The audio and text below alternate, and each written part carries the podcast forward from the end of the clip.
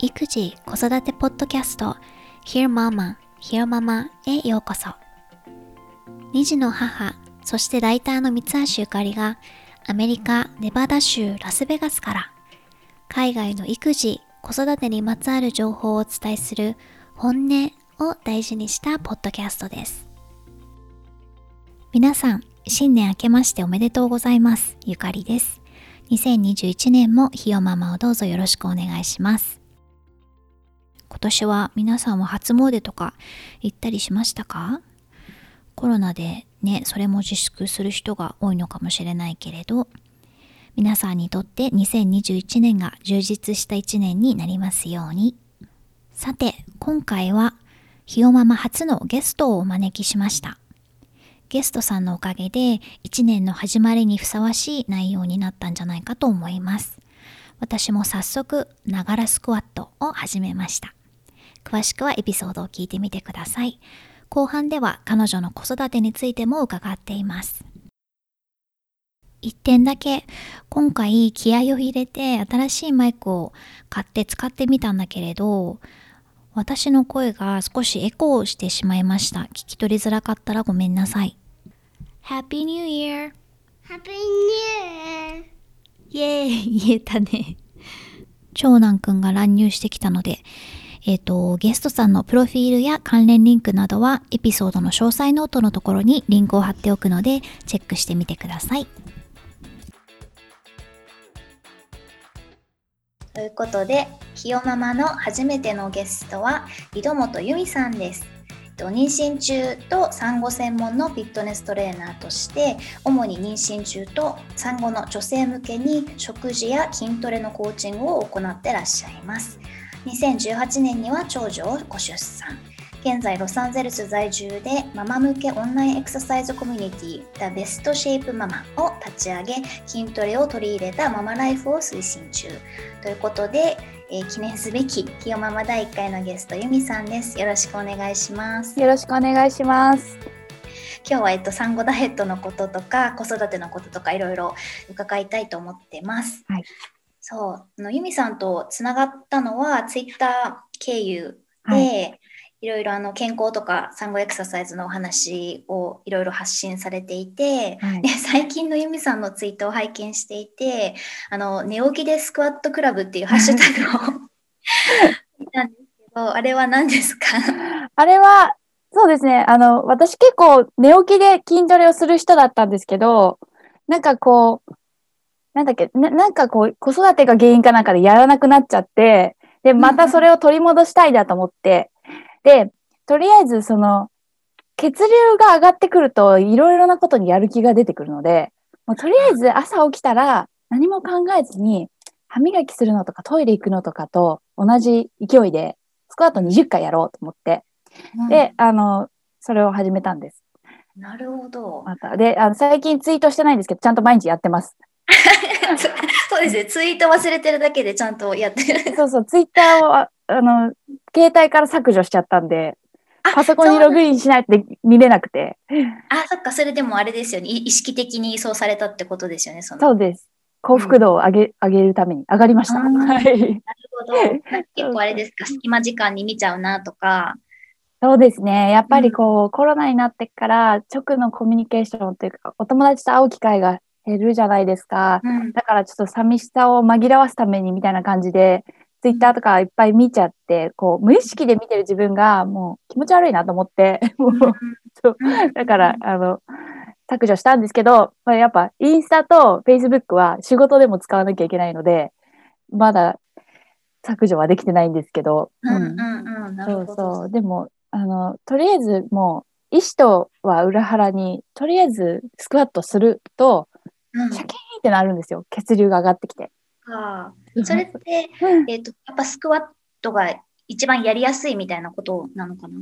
あそうですね。スクワットは、うん、うん、何でもいいんですけどね。ただ、うんうん、なんか何も考えずにメニュー考えるのとかもめんどくさいじゃないですか寝起きで、だからもうなんだろう。あの英語で言うとアンネゴシャボみたいな感じ。交渉不可みたいな感じで、とりあえずやる。それってもう本当寝起きっていうのは起きて歯磨きとかするより前にやるんですか？ああ、今ちょっと日本の実家にいるんですよ。うんうんで、なので、こう、下に、歯磨きするために下に降りていかなきゃいけないので、うんこう、降りていって、洗面所に向かうところでスクワットウォークするとか。もしくは、歯磨きをしながらスクワットしてます、最近は。確かにそうですね。それいいですね。ながらでやれそうそうそうるエクササイズにすれば必ずできるか。そうそうなるほそど。それは賢いですね。う。うん。あとは、なんかこう、朝、ぬるま湯飲むんですけど、ぬるま湯にレモンとか入れて飲むんですけど、うんぬるま湯を沸かしてる間に暇じゃないですか。だから、うんスクワットとかね。でスクワットやっちゃうと、他のこともやりたくなるんですよ。うんうん。こうちょっと足上げてみようかなとか。そっかそっか。じゃあいい一日がいいスタートを切れるって感じなんですね。そうですね。やっぱりやる気って血流が大きいと思うんですね。血流が巡ってるとやる気って上がってくるんですけど、その血流が巡るまで待ってたらやる気も起こらないので、血流を巡らしてやる気をあえて出そうみたいな。みんななんか結構筋トレってやる気が起こったらやるみたいなものだと思ってると思うんですけど、そうじゃないんですよ。逆なんですよね。筋トレをやるからやる気が起きるみたいな。なるほどね。逆か。そっかそっか。まず動けってことですね。まず動く。意思関係なく。そっかそっか。そう、なんかあの、はい。ママ友さんにね、ツイッター上で、まあ、ゆゆみさんとは名前は出してないんですけど、まあ、専門の方とお話しする機会があるので、なんかきどんなこと聞きたいですかっていうのを投げたんですね、ツイッターに。ちょっとみ拝見しました。はい。そしたら特に私あのやっぱり自分が2人育児してるっていうのもあって同じように2人育児されてるママさんフォローしてて皆さんなんか口揃えて言うのがあの1人目の時は別にそんなに気にならなかったんだけど2人目を産んだ後の体の戻り方が、うん。てか戻らない。っっていうことを皆さんおっしゃるんですけどそれってやっぱり結構共通の悩みとしてママさんってあるもんなんですかね？そうですね。うん。いや、でも私のクラスに参加してくださってる方は、二人いる方、二人三人いる方の方が結構、超頑張ってる人多いですね。なんか。あそうですだから、だから、そう、そうなのかもしれないですね。その、がん、やっぱり二人目で、三人目で、こう、変わらないから、私のクラスに入ってくださって、やっそっか。て、変わったみたいな。だから、結構結果出してる方多いですね。二人いる方、三人いる方。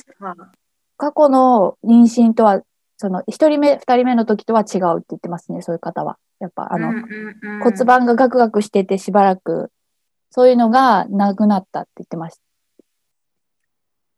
そっか。えーあれですよね、そのオンラインコミュニティをやられててど、どれぐらいもうやってるんですか？今は3、3月末ぐらいから始めたんで、もうあーそうなん9ヶ月になりますね。はい。で、あれですよね、そのみんなで一緒にじゃあ今からやりましょうっていうものと、ライブ配信的なものと、その録画されたエクササイズを自分で自分の好きな時にやるっていう2種類があるってことなのかな？そうですね。同じコンテンツなんですけど、その、日本時間の午後1時うん。からを週2回。なので、アメリカの西海岸の時間だと午後8時だったり9時だったりするんですけど、うんうん。まあ、私は普段その時間にクラスをやっていて、で、ライブで配信したものをいつでも録画で見れるようなプラットフォームになってて、うんうんなので、録ライブで受けられない人は、後で録画で見る、うん見るっていうか、うんうんうんやるっていう形で。ただ、そ、の、どうしてもママさんだって40分とか45分とか時間取れないと思うので、うんあの、前後、前後に分ける、分けてるんですよ、うんうんクラスを。床トレと立ちトレみたいな感じで。寝ながらやるやつと立ちながらやる。だから2回に分けて受けてる方も結構多いです。録画で。なるうんほどね、そっかそっか。あれですね、やっぱりなんかそう、私もまさにそれで、一人目の時はもう本当子育てに必死で、体型のこととか気にしてる暇がなかったっていうのもあるんですけど、2人目は産んだ後に全然もう私半年が経とうとしてるんですけど、戻らない。で、結構やっぱり子育てのストレスもあるので、食べちゃったりとかして、余計になんか、ああ、ダメだなって思って、まあ、なんかこう、うん、意識的にやらなきゃいけないんだろうなと思ってる感じなんですけどやっぱりそういうこう一緒に自分だけでやろうとすると続かないものもやっぱりこう周りに他のママさんがいらっしゃったりとかそういうコミュニティとかがあると続きやすい側面ってやっぱあるんですかね？うん、あると思います。まあもちろん向き不向きもあると思うんですよね。一人でやった方がやりやすいとか、マンツーマンの方がやりやすいっていう方もいらっしゃるんですけど、でもやっぱりこうなんか、あの、私のクラスは、ただのライブクラスじゃなくて、コミュニティを作るっていうことを意識してて、やっぱり育児って孤独になるじゃないですか。で、育児の悩みもあって、体重の悩みもあって、みたいになると、いろいろ孤独になっちゃうので、その Facebook グループ、プライベートを作っていて、そうそうそう。で、そこでなんかクラスが終わった後に、なんかヨガのクラスとか行った後、最後なんかお友達と喋って帰るとか、先生と喋って帰るのがなんか、結構楽しいみたいなのあるじゃないですか。うんうん、で、オンラインだとそういうのがないので、そういう場を設けるために、Facebook グループとか、あとはなんかお茶会とかね、やってるんですよ。えー、あの、オンラインお茶会みたいな 感じで。ね、あとは、なんか攻略チャレンジっていうのを設けてて、うん、月8回か9回ぐらいクラスがあるんですけど、なんかこう攻略シートみたいなの作って、で、それに、あの、できたら、その日のレッスンができたらチェック入れていくんですよ。録画でもライブでもいいんで。で、チェック入れてって全部チェック入ったら、月の終わりに、できましたみたいに Facebook グループに載せてもらうと、うん、なんかくじ引きみたいなのができるようになってて、えー。で、くじ引きで一等賞の人は私のパーソナルトレーニング1時間もらえたりとか、あとはパーソナルトレーニングだけじゃなくて、こう、育児相談でもいいし、食事相談、うん、ダイエット相談とかでもいいし、うん、健康相談でもいいし、うん、そういうモチベーション。あとはなんかやっぱ、攻略チャレンジやる人はやるって宣言してくださいって言うんですよ。で、そうすれば、こう、周りの人が見てるから、社会の目みたいな感じで。そうそうそう。見られてるからやんなきゃみたいな。うんうん、なので、それで結構続いているっていう方が多くて、で、やっぱりこう、しっかり週、あ月8回、9回受けていただくと、体も変わってくるんで、それがまた別のモチベーションに変わっていく。そう、あれですよね。でも、ユミさんの、私のメールに返してくださったんですけど、そのあんまり体重、体重っていうのを意識しないっていうスタイルなんですよね。その産後ダイエットって名前ではあるけれど、そ、ねうん、その辺のなんかどどういうふうなアプローチなんですか？みんな違うんですよね。なんか体も遺伝子も違うので、例えば、授乳で全部落ちちゃいましたみたいなお母さんもいれば、授乳で食欲がクレイジーになって逆に太っちゃう人もいるんですよね。うんうん、で、妊娠中の体重ずっとキープしちゃうみたいな。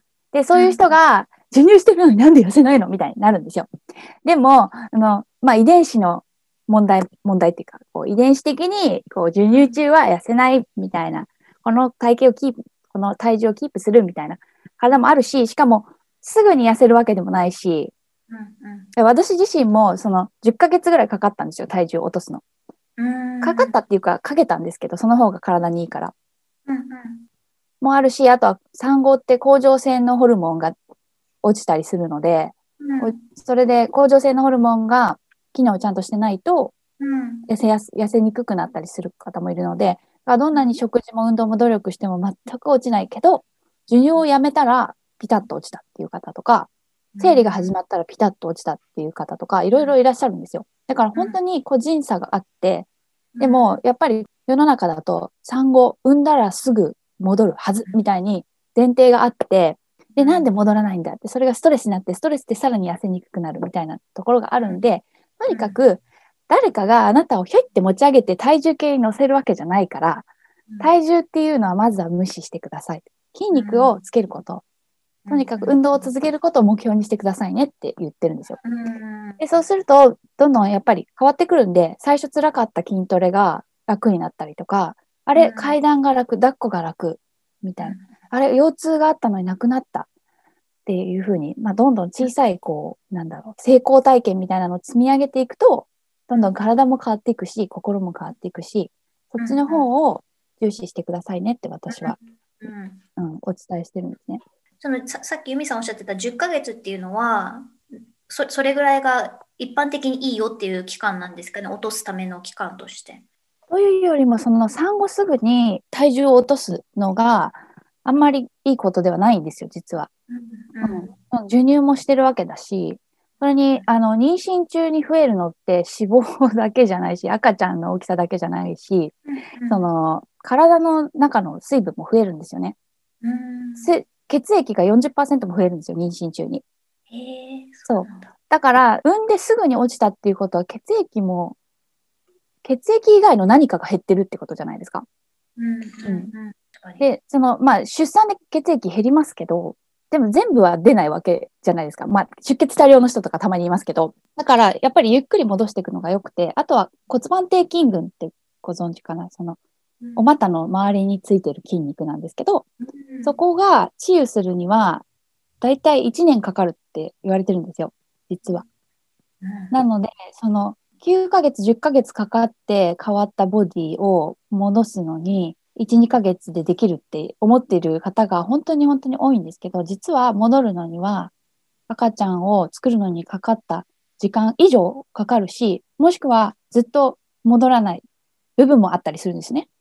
私自身も骨盤底筋群が妊娠前とは全然違いますし、なんかこう伸び方とか。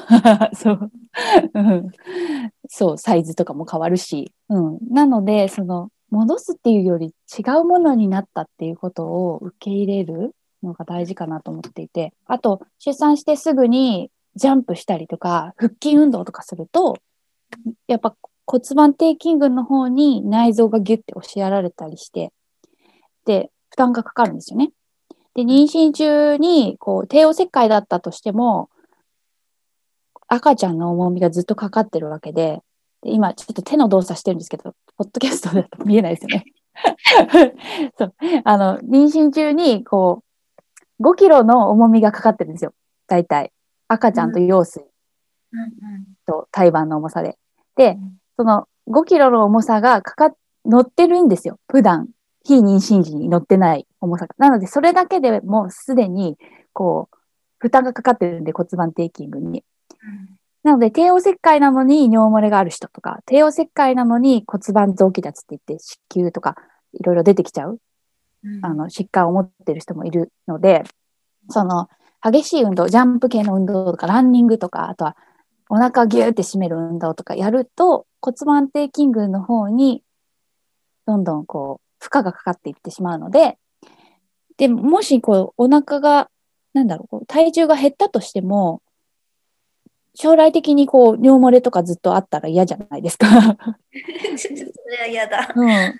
で、本当なんか、尿漏れって今はなくても、その産後に急いでダイエットをしたことで、40代とか50代になったら起こるっていう人が本当に多くて、顔が行った調査によると、40代の人でも3割が尿漏れを経験してるんですよ。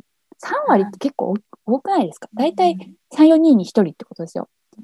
で、誰にも相談できないんですよ。恥ずかしいから。で、どこに相談したらいいかもわからないって人が多くて。うん。そうか、そうか。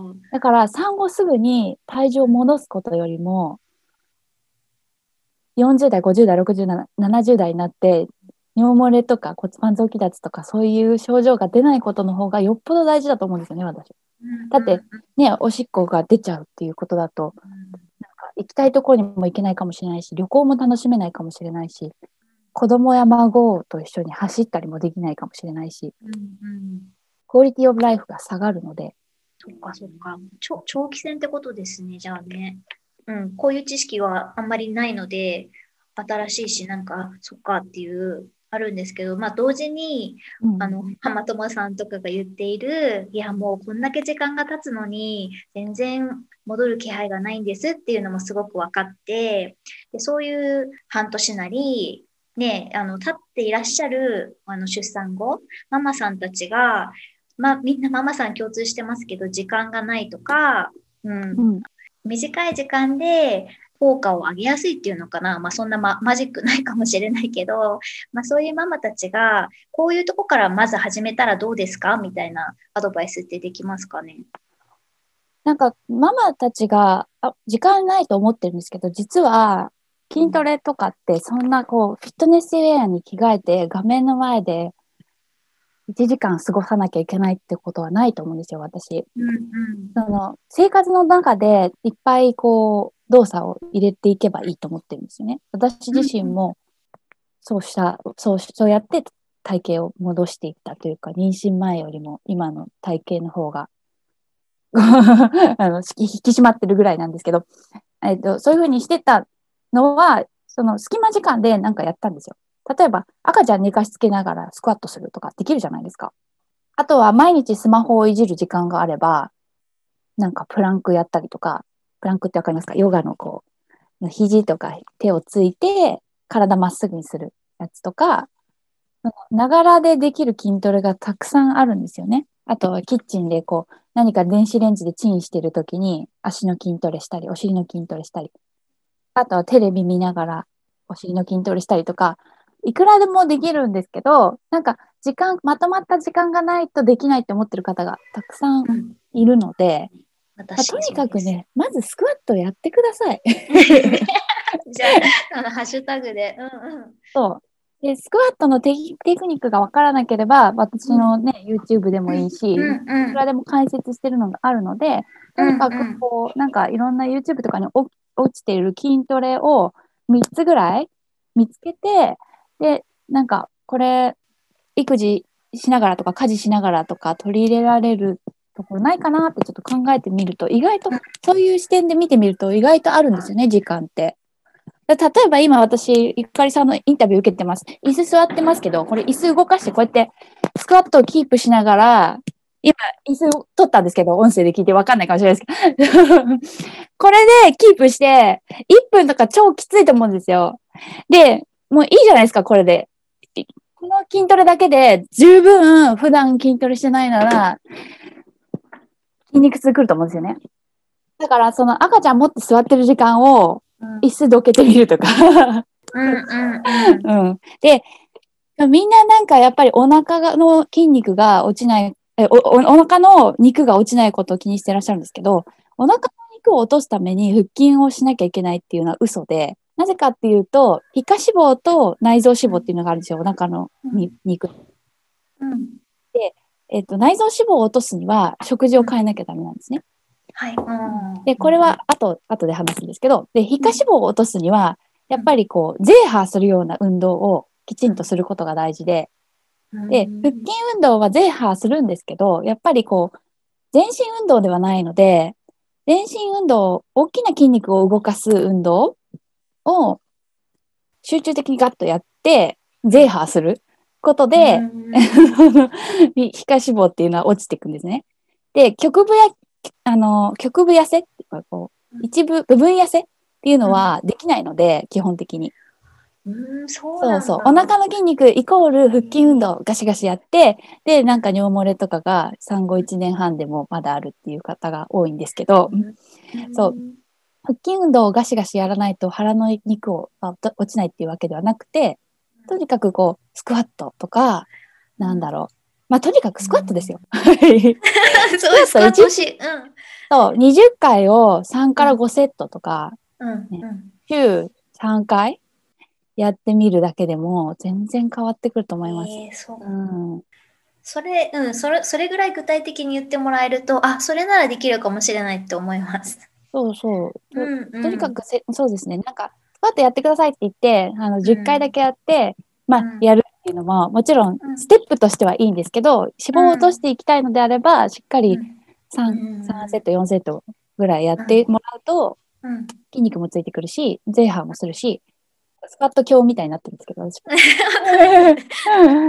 その食生活の改善も必要っていう点では、なんかどういう点に気をつけたらいいですか、あそうですね。内臓脂肪に関しては、やっぱり血糖値に気をつけた方がよくって、うん。血糖値は血流に乗っている糖ん糖質？糖質というか、まあ、ブドウ糖はのい値なんですけど、炭水化物とか砂糖のいっぱい入ってるものとかを食べると、ガッと血糖値が上がっちゃって、で、その後に血糖値がずっと上がってる状態って体にとって危ないので、うん。膵臓からインスリンっていうホルモンが出ます。このホルモン何かするかっていうと、血糖値、血中にあるブドウ糖をうん。脂肪細胞とかに、筋肉とかに取り込んでくれるんですけど、うん。血中にあまりにもたくさんのブドウ糖があると、インスリンが出すぎちゃって、で、脂肪を溜め込んじゃうんですよ。だから、その、インスリンが出ている間っていうのは、脂肪が落ちないっていうか、脂肪が燃えないんですよ。だから、糖質制限っていうのは、あの、有効だって言われてるんですけど、血糖値が安定するから。うんうん。なので、その、例えば、その、結構ママ業してると忙しくて、こう、糖質パンをパクッ食べたり、クッキーパクッて食べたりとか、そういうこと多いと思うんですけど、やっぱり楽ちんなので、だけど、そういうちょっとしたパクが血糖値を跳ね上げてインスリンを出しまくって 脂肪を溜め込み、さらに血糖値の上下があるとイライラしやすくなったりするので、うんうんうん、とにかく、うん、野菜とかタンパク質をしっかりとる毎食。うん、で、タンパク質と、あ、あと良質な脂質ですね。なんかこう、オリーブオイルとかアボカドとか、で、良質な脂質とタンパク質をしっかりとっておくと、血糖値も安定してきて、あ血糖値も安定するし、満腹感が得られるんですよ。満腹感がすごい持続するので、その、パクッとクッキーとかやりたくなくなってくるんですよね、徐々に。ああ、そっか。それを干さなくなるなるのがベストですもんね。そうです。で、究極な話、砂糖を取るのをしばらくやめてると、クッキーとかが美味しくなくなるんですよ。うん。あ、ま、何これ？みたいになるんで。なるほど。そっかそっか。そこまで持っていければ。そうなんです。だから朝から、朝からパンとか本当一番やめた方がいいと思ってて、私は。あの小麦は特に血糖値が上がりやすいので、うん、楽なんですけど、そのパクッとパンをパクッとゆで卵とかにした方がいいと思う。うん、なるほど。じゃあパンはゆで卵に変えて。そうですね。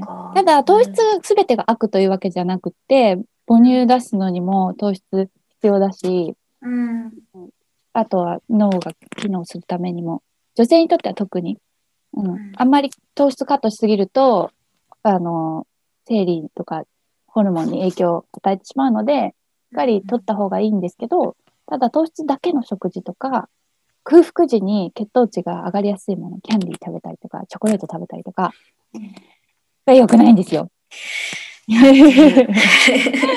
なるほど。ででも、ただなんかこう、これダメです、全部ダメですっていうんじゃなくて、置き換えしてほしいんですよね。うん、例えば、間食でチョコレート、ミルクチョコレート食べるのが好きなら、ダークチョコレートに変える？うん。うん、あのー、例えば85%ぐらいの、うん、甘いのじゃないと嫌だっていう方も多いかもしれないんですけど、うんうん、で、えー、っと、とにかくチョコレート買うときに表示を見てほしくて、ラベルを。うんうん、で、ラベルに一番最初に砂糖が来てたらダメです。2番目に来ててもダメです。3番目はグレーゾーンですね。うん、でなぜかっていうと、一番原材料が多いものから最初に書かれてるので、なので、こう、砂糖が3番、4番目、3番目、4番目ぐらいに、もしくは一番最後ぐらいに来てるチョコレートを選んで食べてもらうと、脂質も良い、あの、カカオ、カカオバターとかはすごい体にいい油なので、食欲が抑えられると思います。あと食べるときにチョコレートだったら噛まない。噛んでバクバク食べると、たくさん食べたくなっちゃうので、噛まないで口で溶かす。なるほど。で、これあの、私昔お仕事一緒にしたことのある松尾いつかさんっていうあの、食事瞑想について語っている方がいるんですけど、まあ、その方から教わったのが、食事瞑想法っていう食べ方で、あの、一回口の中に入れたら、チョコレートだったら、チョコレートを一回下先下の一番先に戻して、味を感じるんですよ、下先で。で、そっからまた飲み込んでいく。でそうすると、なんか満足感が増えるですよね。なるほど。だから、うん、食べ過ぎも防止できるので、間食でなんか食べたくなったら、その方法を使ってチョコレートをなんだろう、板チョコだったら、チョカケラっていうんですかね。うん、なんか、指で丸作った、丸ぐらいの大きさ ?500 円玉ぐらい ?500 円玉ぐらいの大きさを、時間かけてゆっくり溶かして舐めて食べると、あなんか、うんで、プラスなんかあったかいお茶とか飲んでもらうと、満腹、満腹感が得られるかな。そっかそっか。あとは、そう、ナッツとかもうんタンパク質だからいいし、うんうん。あと気に入ったプロテインがあればプロテイン飲んでもいいし、タンパク質だから。うんうん。あと、ふうん。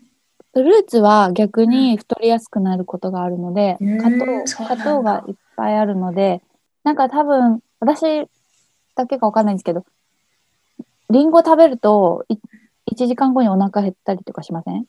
うん。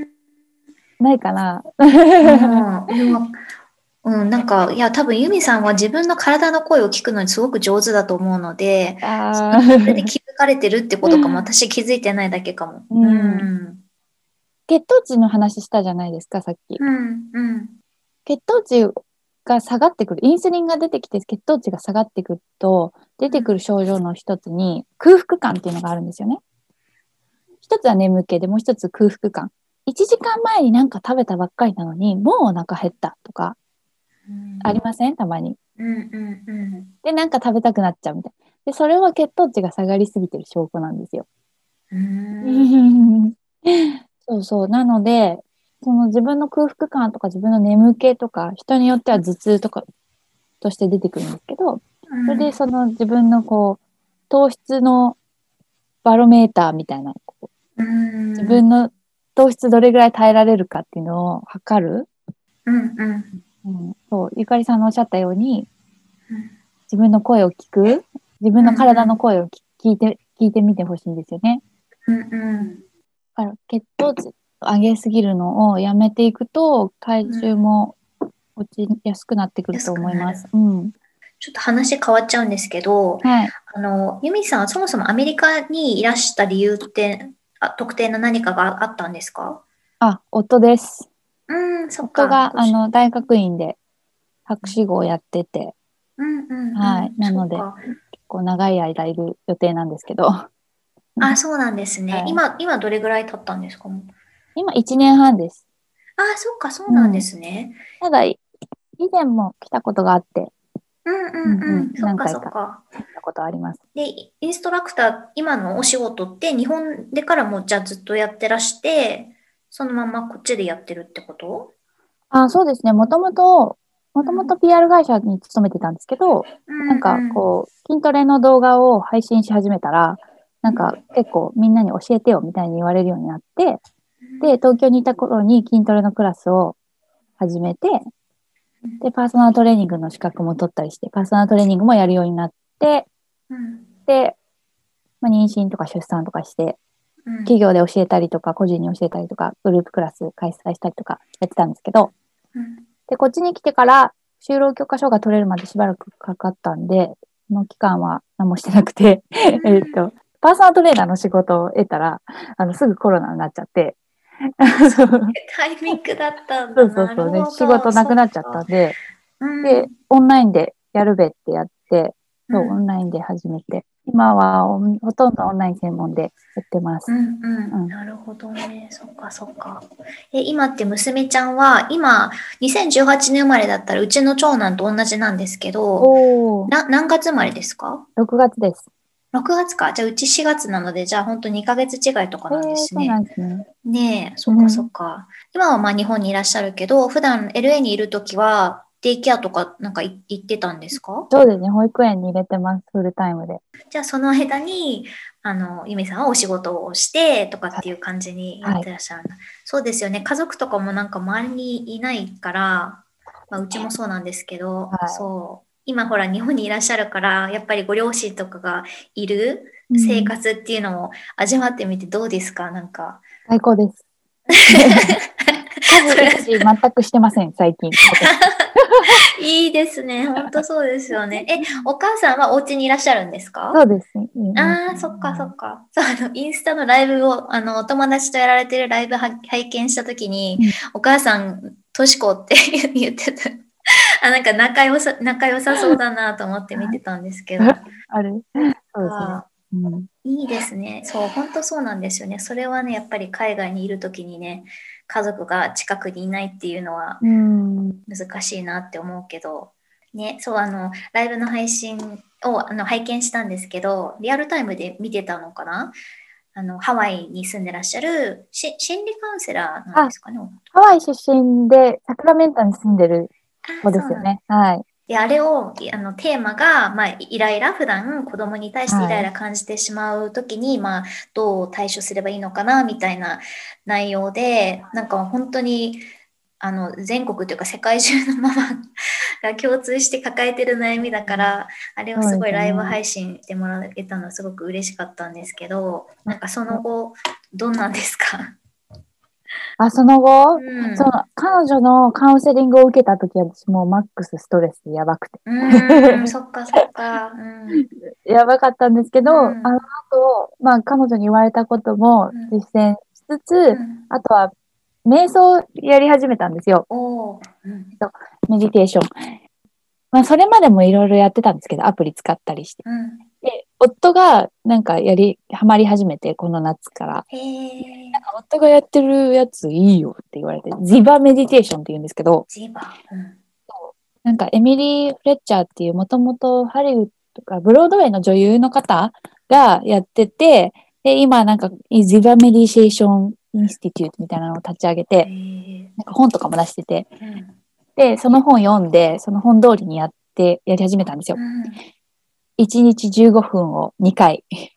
朝、朝夜とかですか？朝晩。朝晩。うんうん、朝晩か昼晩か。そう。うん、そしたら、やっぱりこう、メディテーションってなんかこう、スピリチュアルなものとか思われがちなんですけど、うん、なんていうの、一言で言ったらこう、メンタルエチケットみたいな感じで、あちこち行っちゃう思考を一つの場所に戻すみたいな、そういう働きがあって、なんかいろいろなこう、ストレスマネジメントの心理療法とかでも使われていて、で、なんかリサーチとかもたくさんでき出てきてるんですよね。こう、メディテーションがストレスマネジメントとか不安障害とか、うつ病に有効だっていう、そう、ストレスをの軽減にとにかくいいんですよ。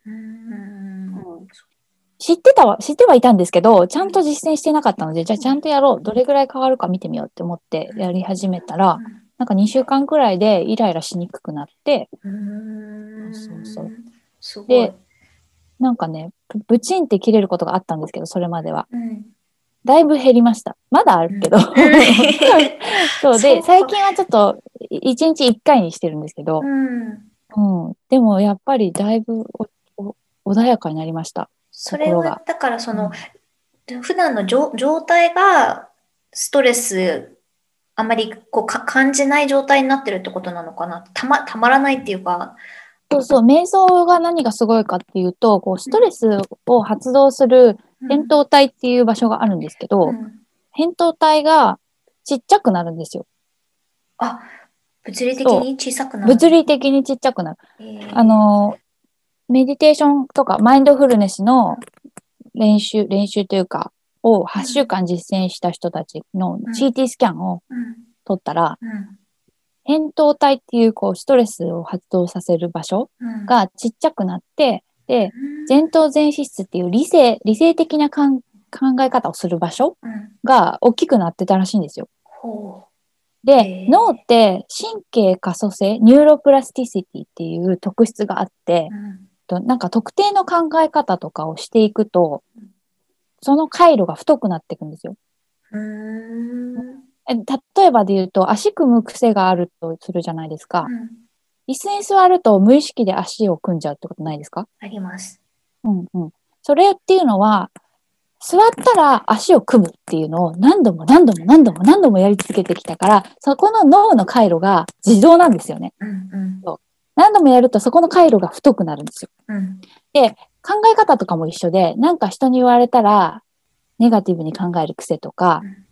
それがこう自動になってて、何かが起こったら不安になる考え方とか、その回路が太いからそっちに行っちゃうんですよね。うんうん、瞑想の何がすごいかっていうと、その回路に行っちゃう自分を捕まえて、うん、そっちじゃないよ、こっちだよ、みたいな落ち着く方の回路を太くしていってあげるみたいな、うん、そういう効果があって、で、なんか、筋トレと一緒なんですよね。筋トレも筋肉に負荷をかけていくと、太くなっていくじゃないですか、筋肉が。で、筋肉、筋力が上がっていく。筋肉が強くなっていく。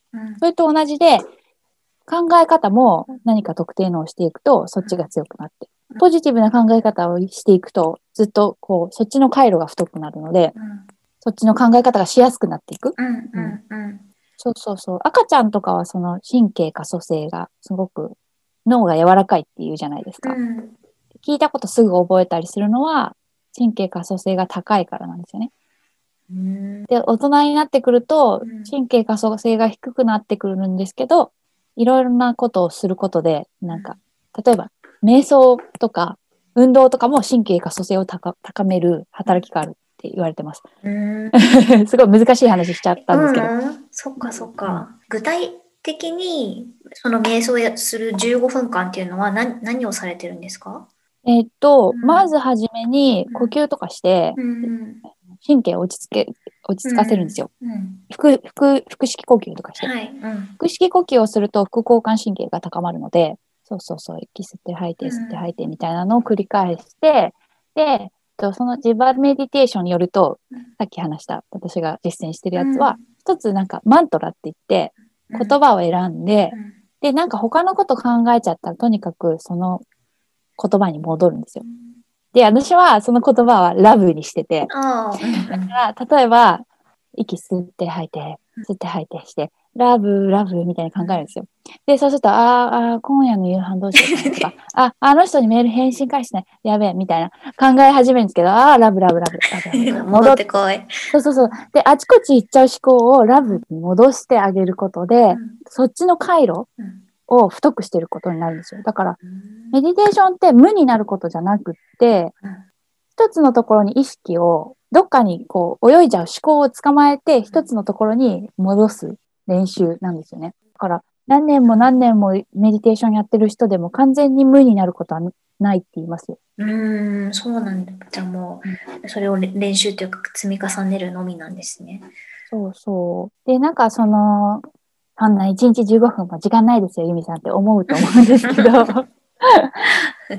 なんかこう、授乳してる方だったら授乳しながらとかそれすごいできる。うん、それは全授然あり。乳してた時はうんよくやってました、私も。ね、そう。で、授乳がなくなってさらに目が離せなくなるので、うんまあ子供よりちょっと早く起きてみるとか、うんあとは子供を寝かしつけてからやるとか、うん旦那さんに15分本当大事だからうんうんお願いしますみたいに見てもらうとか、うんうん。工夫はいろいろできると思うので、うんなるほどね。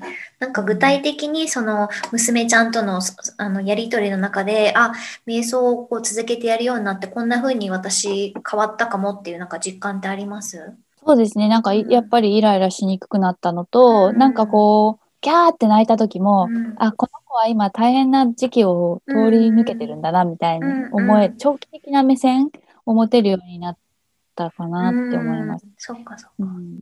あとはその、ストレスマネジメントの方法として、あの、私の心理カウンセラーとのインタビューでも言ってたんですけど、うん。こう、呼吸法とか、うん。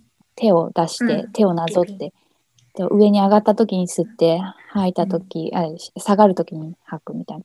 ちょっと、ポッドキャストの方、ちょっと想像しにくいかもしれないんですけど、うん。で、私が、あの、でも子供がわーわー言ってる時ってそういうことできないと思うんで、私がやってるのは、えっ、と、ボックスブレスっていうやつで、とフォーカウントブレスっていう言い方もあるんですけど、4秒息を吸って、4, 4秒止めて、4秒吐いて、また止める。ほう。4秒。うん。そう。だから、その、まあ、ボックスっていうのは四角をなぞっていくみたいな感じで、息吸って、四角ちょっとあ思い浮かべてみてほしいんですけど、そう、横線で吸って、縦線で止めて、また横線戻るときに吐いて、で横線上に戻るときに止めるみたいな。うんうんうんそうそう。で、そういうのを子供がギャーって言い出して、私のこう、扁桃体が爆発しそうになるときに、呼吸呼吸って、みたいにやるんですよ。で、子供といる時だけじゃなくて、私なんか郵便局とか市役所とか行くとすごいイライラするので、うん それ特にアメリカ。うんもうむちゃくちゃわかります。なので、なんかその辺に置いてあるポスターとか見ながら、それやるんですよ。でりながら。そうすると、だいたい5分やってるとすごい落ち着いてくるんですよ。うーん5分、10分。か運転の時もやってますね。へえ、えー、LA の運転マジで怖いんで。あ、わかり ナー。バスになるんで。でもそうやってやることで、じゃあ、その目の前の状況にこう飲み込まれないで、ちょっとこうステップバックできるみたいな感じなのかな？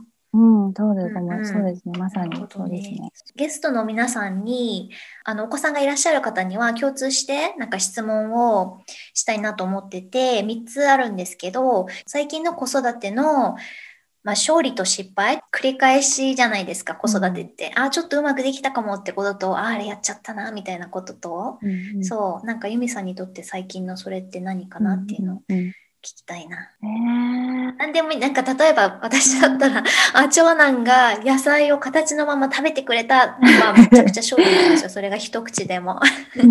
変色だからうちは。そうそう。とか、なんかありますかね。なんかこう、その、今、絶賛イヤイヤ期なので、で、なんか何言っても、嫌だ、無理、無理とか言われるんですけすど、無理って、無理、嫌だみたいな。うん。で、でもなんか、その、やっぱり親は逆らえない存在っていうのを教えたいんですよね。そう。だから、こう、試すじゃないですか、これぐらいの年の、2歳ぐらいの。で、悪いことわざわざして、こっちの反応を伺ってる時があって、うんうんでそういうのをダメなんだよって、こっちが教えないとわからないので、で、もうこの間友達の家に遊びに行った時に、友達のお子さんいるんですけど、お子さんのおもちゃを手、手放さなかったんですよ。うん帰るよって言ってるのに、持って、やだ、これ私の、ギャーみたいに言って、言ってたんですけど、で、うちが、最近、私が最近やってるのは数を数えるんですよね。怖い顔して数を数えるんですよ。3、2、1って言って。で、で、3、2、1の間に、おもちゃ返さなかったりとか言うこと聞かなかったら、もう捕まえて嫌おなしに、その子、もうこっちのやってほしいことをやるんですよ。力ずくで。なんか最近それがすごい効くようになってきて、うんうん。3、2、1で、そのちゃんとお友達におもちゃ返して、帰る準備をしてくれたので、おお。効果を発揮しだした。うん。ね、1、2、あの、3、2、1って数えてる間に、あ、そっか、ここで私返すこともできるんだよなっていうのをなんかリマインドしてくれるっていうか。うん。そうそうそそうっかそっかなんか多分、チビでもうん、強制でやらされるぐらいだったら、うん自分自らやった方がいいみたいなうんうん思いがあるみたいでうん、あそうそれあるかも。確かに。フェイルは、フェイルはなんだろうな。うん、やっぱりなんか、イライラしちゃったことですかうんね。うん。ですよね。そう、もう毎日、その繰り返し。ガミガミ言っちゃったこととか。うんうんうんうんわかります。うんとじゃあ質問の2番目がそう自分の、まあ、お母さんとかお父さんがやってくれたその子育てでこううん自分も真似したいなってことと、逆にこれはこういうふうにやられたけど私はこういうふうにしたいかなっていうようなこうちょっと反面教師的なのと、うん、なんかポジティブとネガティブとでありますかね。えっと、ポジティブで言うと、結構いろいろ好きにさせてくれたんですよね。うん。興味のあることはやらせてくれたっていうのは、その、高校留学したんですけど、高校留学をさせてくれたし、勉強したいものがあったら、惜しまずお金出してくれたりとか、あとなんかいちいち細かいことはあんまり言われなかった。です。3人目だからだかもしれないんですけど、これやれあれやれ勉強しろとか、あ、勉強しろってあんまり言われなかったんですよ。うんそうそう。ただ、なんか親が、こう、親自身が勉強してたんで、なんか、母は新しいことにトライしたりとか、なんか常に韓国語を勉強したりとか、新しい手芸やったりとか、オカリナ習ったりとか、あとはお、お父さんの本は、なんだろう、本読むのが好きで、なんか新しいことにチャレンジとか、い常にしてたんで、あ、なんかそういうもんだな、みたいな、背中見せてくれたんじゃないかなって思います、ある意味。うんなるほどね。うんうんうんうんうんそっか。だから、その自分もなんかやろうみたいな。で、やろうとする姿勢を見たらお、お金出してくれて、ガミガミ言わないみうんたいなうんうん。なるほどね。のは真似したいと思います。うんうんうん、そっかそっか。真似したくないことは、そうだな、なんか結構、うちの地域的なこともあるかもしれないんですけど、結構なんかこう、ポジティブなことよりもネガティブなことに先にコメントする？う。んうん。例えば、例えば、例えばですけど、テストで95点取れたとしても、なんかあ、ー95点も取れたんだな、じゃない、なくて、あーあと5点だったね、とか、なんか、うんあ、ここは間違えちゃったよね、とか。ああ、そっかそっか。で、なんかそういう傾向が自分の中にすごい根深く根付いていて、意識的に直さ、直していかないと、そう、そういうところ、そういう風になってるなって、すごいわかるので、うん。だから、まずは、子供がなんかできたら褒めてあげようかなと思ってます。うんうんうんえっと、最後に、えっと、子育てにおいて大事にしてる、まあ、さっきおっしゃってたマントラとか、まあ、スローガンっていうか、こんな風な子育てしたいな、みたいな、なんか言葉があったら教えてください。ああ、なん、なん、ね、なんか、キリスト教なんですけど、そういう関係のことでもいいですか？うん。あの、うちの娘の名前は、オンライン上ではもーちゃんっていう名前にしてるんですけど、本名は、まあ、伏せてるんですけど、彼女の名前の由来っていうのが、その聖書の、聖書のね、ある箇所で、で、私は何でもできるのですが、みたいなところがあるんですよ。キリストにあって何でもできるのです。だったと思うんですけど。で、とにかく、その、何でもできるって思ってほしいんですよね。うん。謙謙虚にはなってほしいんですけど、その、とにかく何かをやろう、やりたいって思った時に、まずできない理由を探さないで、できる理由を探してほしいから、そういう名前にしたんですけど、うんうん。できる、可能、何でも可能だと思ってほしくて、それは私自身にも言えることで、まずはやってみるみたいな。まずはい運動してなしたくなくても。なんとする。とか最初に戻るんですけど。綺麗に戻った。そう、あとは、そう、そうですね。うん。なんかビジネスにおいてもそうですけど、まずはなんかあれこれ考えずにやってみて、ダメなら方向転換していけばいいだけだから、うんまずはやって、うんうん自分が何でも可能だと信じてほしいなって思ってます。ありがとうございます。と最後にあのユミさんの、えっとまあ、動画のエクササイズとか、まあ、最新の活動とかは、はいどこに行ったら一番こう情報が受け取れるかしら、そうですね。ツイッター？の Linktree に全部ありますよね。